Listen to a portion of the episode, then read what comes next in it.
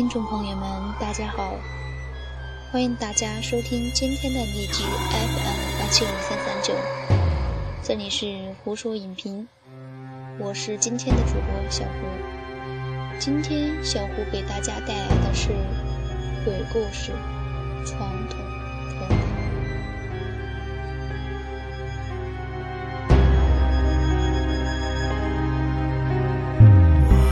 在漆黑的林荫小道，可以哼出喧嚣的歌谣。草丛里突然闪出一只猫。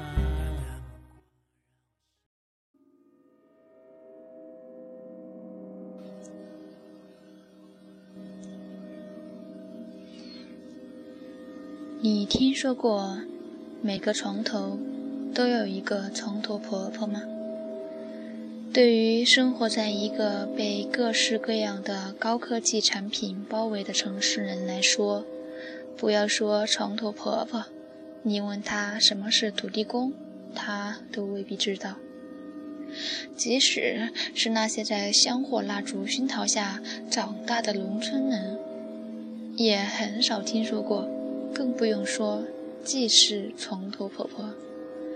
据说，只有广东一部分偏远地区才保存着祭祀床头婆婆这一个古老习俗，也只有这一地区的人才知道床头婆婆。在这类人中，包括我，呵，不过我不是广东偏远地区的人，但我的奶奶是。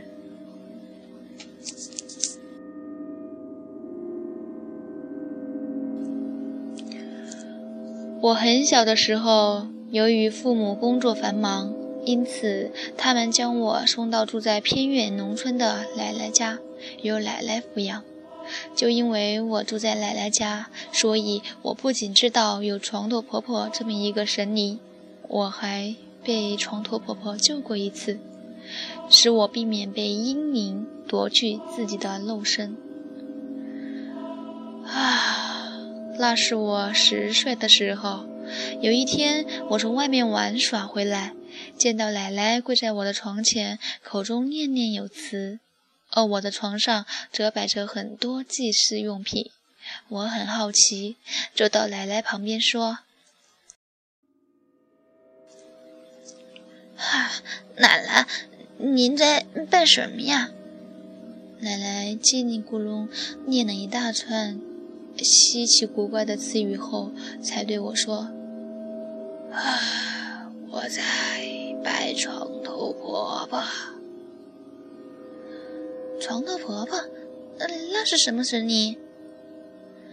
床头婆婆是保护像你这样年纪小的孩子的神灵，她依附在你的。”床头里可以保佑你聪明伶俐，快长高，快长大，百鬼不侵。哦，是吗？嗯，那我也拜拜。说着，我学着奶奶的样子跪在床头上，口里胡言乱语起来。奶奶见我如此认真的样子，笑了。真是个乖孩子。我拜了没多久，就听见邻居家的大明在屋外大声喊道：“嘿，小李，快出来玩啊！”小孩就是小孩，一听说玩伴喊你出去玩，就顾不得拜什么床头婆婆了。我站起来拍拍身上的灰尘，就跑了出去。一见到大明，便说：“嘿。”我们去哪里玩？大明一脸认真的对我说：“呵，今天我们去探险，不知你有没有胆量参加？”哦，是什么样的探险？前几天。我看见我们班上的一个女老师将一个死去的婴儿偷偷的埋在学校的后山里，我打算去她埋葬的地方探险。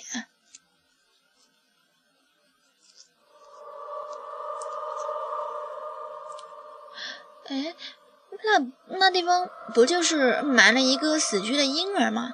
有什么值得探险的？呵呵，这你就不懂了。我说，我听村里的老人说，死去的婴儿具有很大怨气，其灵魂随时会变成可怕的阴影。呃，我想去探险一看，呃，看看是不是真的。啊，去看鬼魂？呃呃，你不怕鬼魂吗？我听奶奶说，鬼魂的样子很恐怖的，而且他们喜欢吓死人。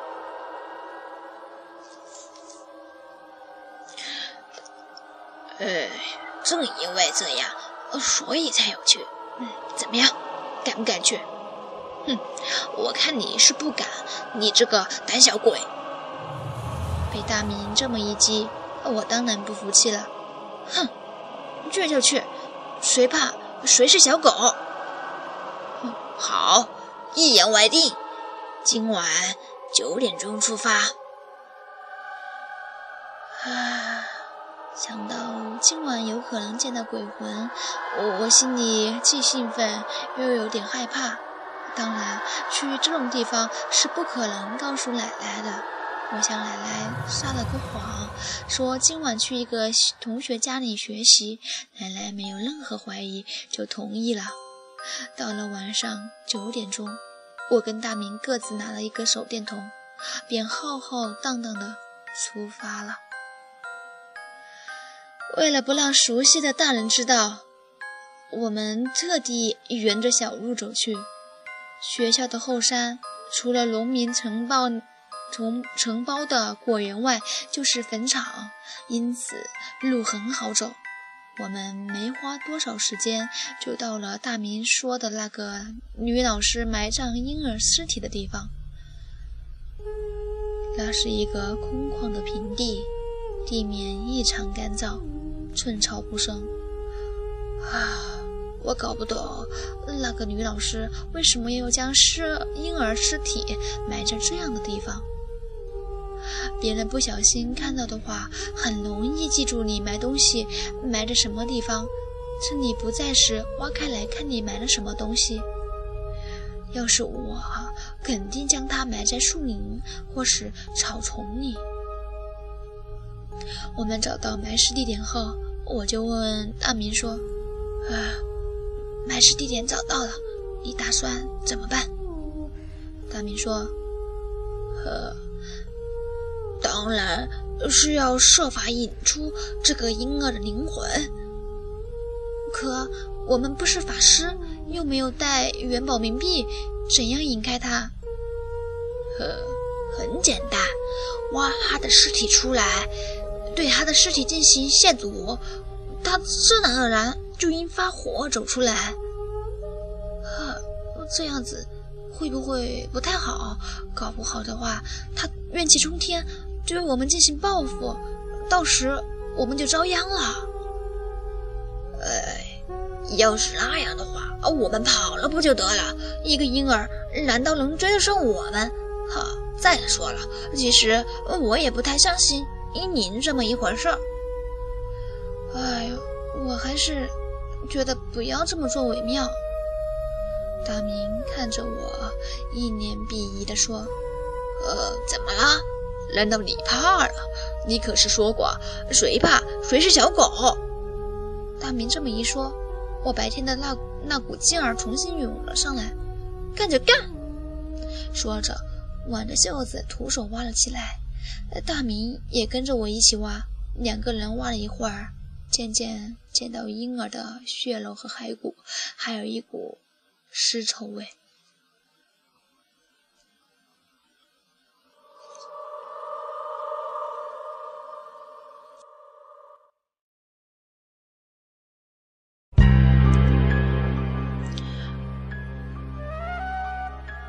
就在我们挖得正起劲时，大明突然对我说：“哎，小李，你打我干什么？”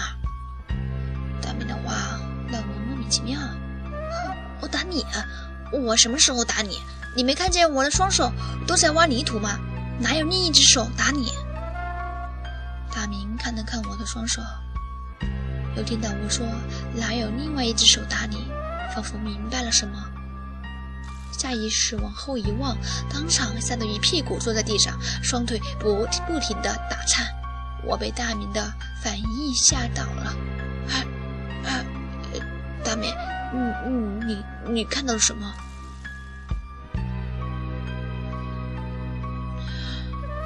大明结结巴巴的说：“呃，我我我看到了。”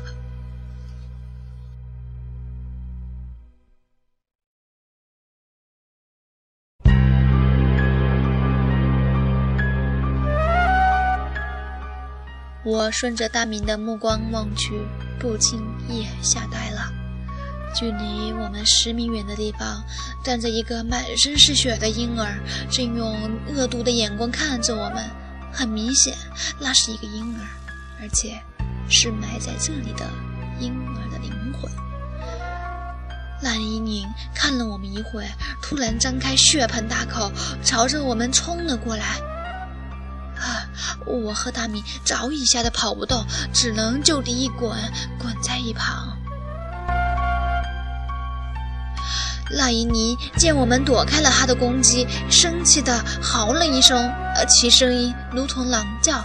接着，他双手一伸，竟然可以伸得很长，他就用这双这双长手想捉住我们。我和大明见状，更加害怕。或许就是这种害怕激发了我们的潜能。我和大明爬起来，撒腿就跑，跑的速度就像离了弦的光一箭一样。那英尼在后面紧追不舍，可是始终没有追上我们。我们跑的目的地非常明确，就是朝着看看守果园的农民家里跑去。我相信，只要有更多的人在，那伊尼就不敢前来。我们的猜测没有错。我们一到一户一户农民的家门前，那英灵就远远地看着我们，不敢上前。我们敲开农民的门，谎称自己迷路了，要求在他们家暂住一晚。那家农民单纯的很，不问我们是哪家小孩，就非常热诚地招待我们。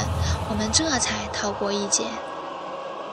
我们在这农民家待到天亮，才敢告辞回家。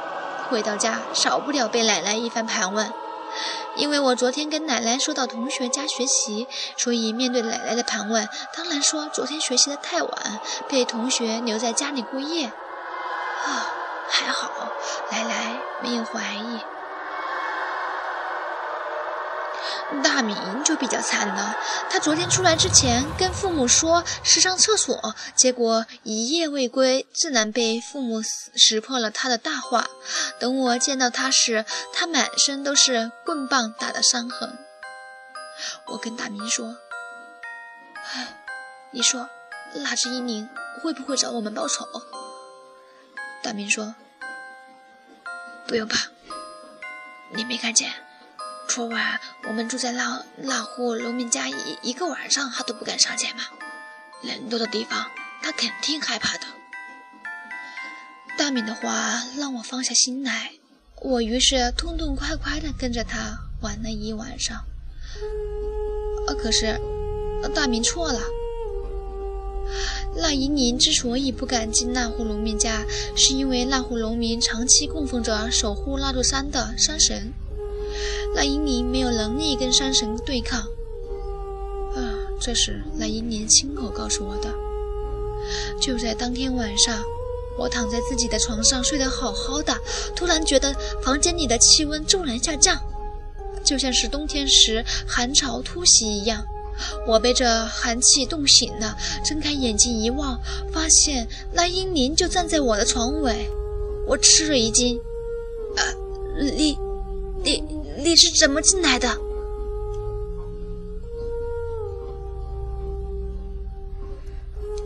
那英你冷笑道：“我是鬼，你说我是怎么进来的？当然是穿墙壁过进来的。”我被你的笑声吓得缩成一团。我这里，我这里，呃，除了我，还有我奶奶。隔壁还有大明一家，你不怕吗？我的心一直相信大明的话，因此这样说，试图吓唬他。那英宁大笑起来，呵呵呵呵呵，你以为我怕人吗？呵呵呵，要不是山上那户农民家供奉着我对付不了的山神，我早就在山上下手了，用得着等到现在吗？我啊的一声叫了起来，哈，那你现在，你放心，我不会杀你，我出生不到一天就被妈妈杀了。搞得我不能跟一个普通小孩那样长大。现在我只想再用你的身体玩几天，享受一下做人的滋味。说着，作势向我扑了过来，我吓得大叫：“不要！”就在这千钧一发的时刻，我床头传来一个慈祥的声音，说：“不准动手。”这是一个老妇人的声音。我一度以为是奶奶过来救我，可是等我朝床头一望，才发现我错了。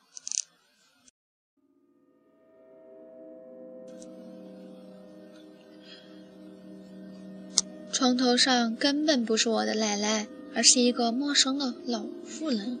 更离奇的是，她的身形起先若隐若现，后来才清晰起来，仿佛是凭空出现一般。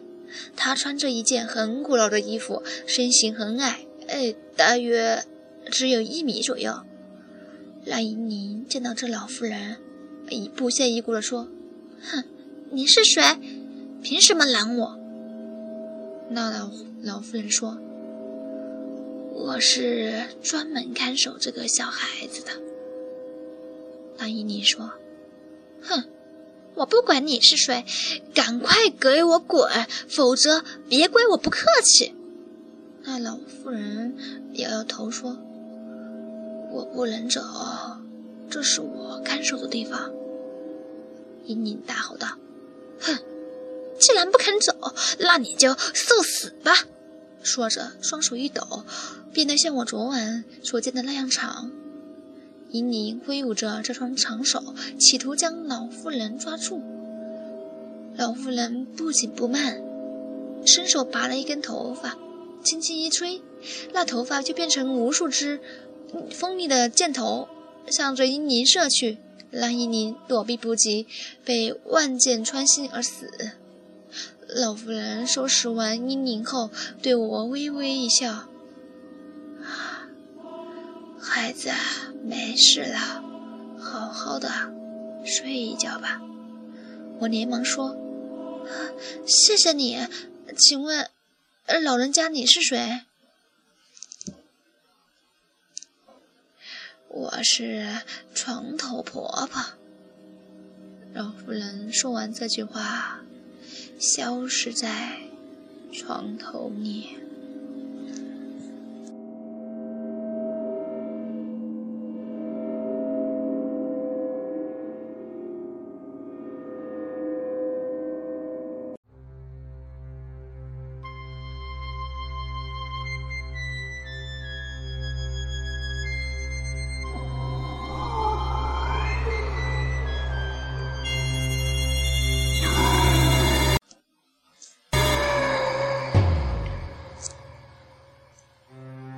下期节目是死亡车站。小月等五人徒步旅行，迷了路，到达了一个诡异的车站。正当他们买票的时候，却发现有人诡异的看着他们。他们遇到了什么？这个车站到底发生了什么了？敬请收听下一期《胡说影评》，胡说影评等着你的订阅。